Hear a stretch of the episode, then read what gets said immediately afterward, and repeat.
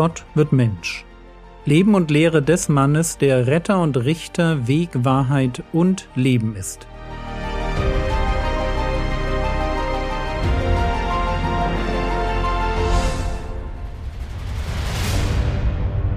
Episode 172 Die Sanftmütigen Matthäus Kapitel 5 Vers 5 Glückselig die Sanftmütigen, denn sie werden das Land erben. Bei dieser Seligpreisung geht es mir immer ein bisschen so, dass ich mich frage, worin die Verheißung besteht. Das Land erben. Waren die Juden zur Zeit Jesu nicht im Land der Verheißung? Ich meine, Gott hatte dem Abraham das Land Kanaan verheißen. Und Josua hatte es eingenommen und trotz allem hin und her mit Vertreibung und Rückkehr aus Babylon die Juden zur Zeit Jesu lebten in Israel. Völlig zu Recht kann Paulus bei einer Predigt formulieren, Apostelgeschichte 13, Vers 19, und nachdem er sieben Nationen im Land Kanaan vertilgt hatte, ließ er sie deren Land erben. Warum also die Verheißung, denn sie werden das Land erben? Antwort, weil das Land Israel als irdischer Besitz gleichzeitig ein Bild auf den zukünftigen Segen ist, den Gott denen verspricht, die ihm gehorchen. So kann David in Psalm 37 formulieren, die Verse 9 bis 11, denn die Übeltäter werden ausgerottet, aber die auf den Herrn hoffen, die werden das Land besitzen. Noch kurze Zeit und der Gottlose ist nicht mehr. Und siehst du dich um nach seiner Stätte, so ist er nicht mehr da. Aber die Sanftmütigen werden das Land besitzen und werden ihre Lust haben an Fülle von Heil. Diesem Gedanken, dass es für die Gottlosen keine Zukunft gibt, hält David die Verheißung einer neuen Landnahme entgegen. Die Eroberung Kanaans ist ein Bild für einen viel größeren Segen, der erst noch kommt. Ähnlich formuliert Jesaja am Ende einer Schimpfrede gegen Götzendienst in Israel. Jesaja 57, Vers 13 Wenn du um Hilfe schreist, sollen dich deine Götzenhaufen retten. Aber ein Wind wird sie allesamt entführen, ein Hauch sie hinwegnehmen. Wer sich aber bei mir birgt, wird das Land erben und meinen heiligen Berg in Besitz nehmen. So viel dazu, dass die Verheißung, sie werden das Land erben, hier ein Bild auf einen zukünftigen Segen ist. Aber kommen wir zurück zu glückselig die Sanftmütigen. Wieder dürfen wir uns fragen, warum diese Seligpreisung hier steht.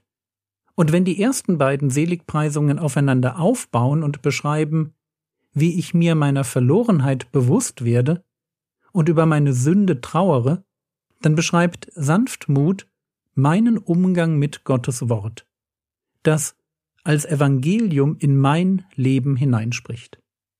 Was ist Sanftmut? Sanftmut ist nicht Schwäche. Der Sanftmütige ist nicht der ohne Kraft, sondern einer, der sich seiner Stärke durchaus bewusst ist, der sie aber kontrolliert einsetzt. Der Sanftmütige ist bereit, sich zurückzunehmen, um anderen zu dienen. Jesus war so und kann von sich sagen, Matthäus 11, 29, Nehmt auf euch mein Joch und lernt von mir, denn ich bin sanftmütig und von Herzen demütig, und ihr werdet Ruhe finden für eure Seelen.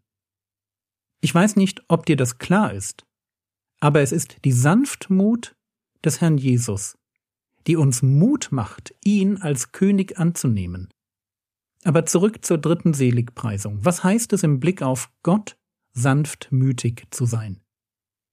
Es heißt zuerst einmal, dass ich nicht widerspenstig reagiere, wenn Gott zu mir spricht. So wie Jakobus es formuliert, Jakobus 1, Vers 21, Deshalb legt ab all die viele Schlechtigkeit und nehmt das eingepflanzte Wort mit Sanftmut auf das eure Seelen zu erretten vermag. Hier geht es im Text nicht um Errettung, sondern um Heiligung, aber das Prinzip ist dasselbe. Wenn ich sanftmütig auf das Wort Gottes reagiere, dann verzichte ich auf Widerstand. Ich könnte mich wie ein Rebell oder ein bockiges Kind verhalten.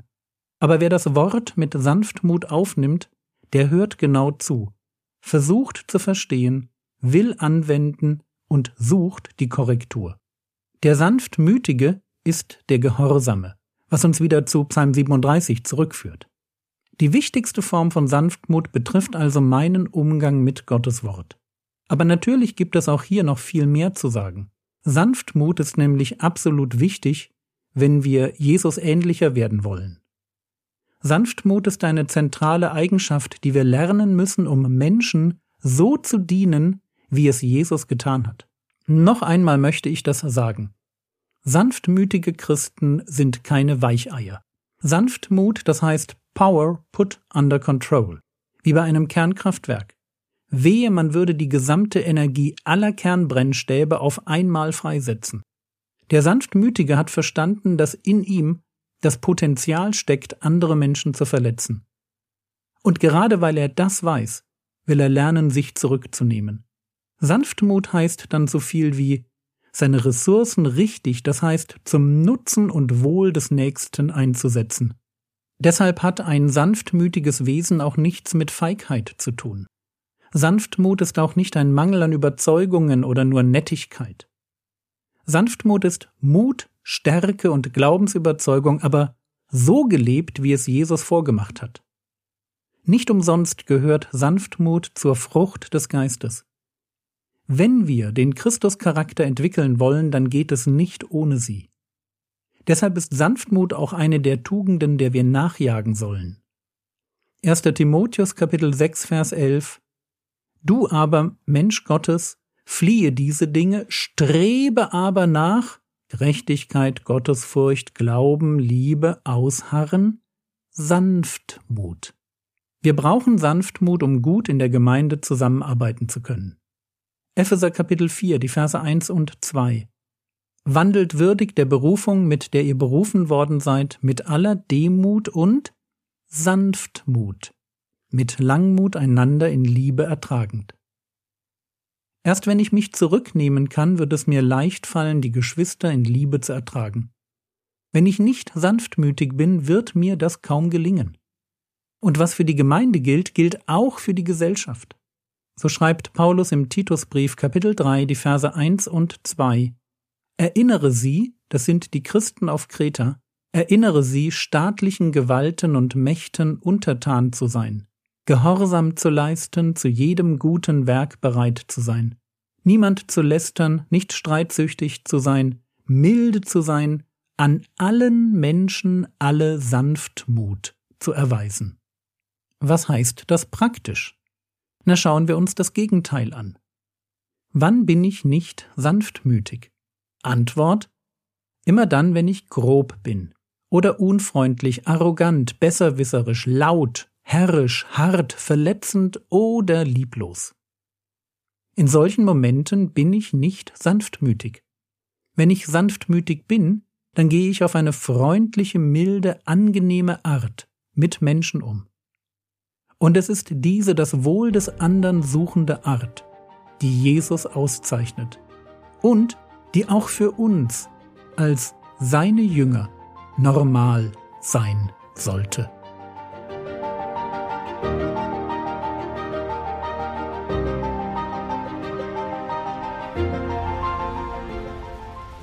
Was könntest du jetzt tun? Du könntest dir überlegen, wo es dir an Sanftmut fehlt.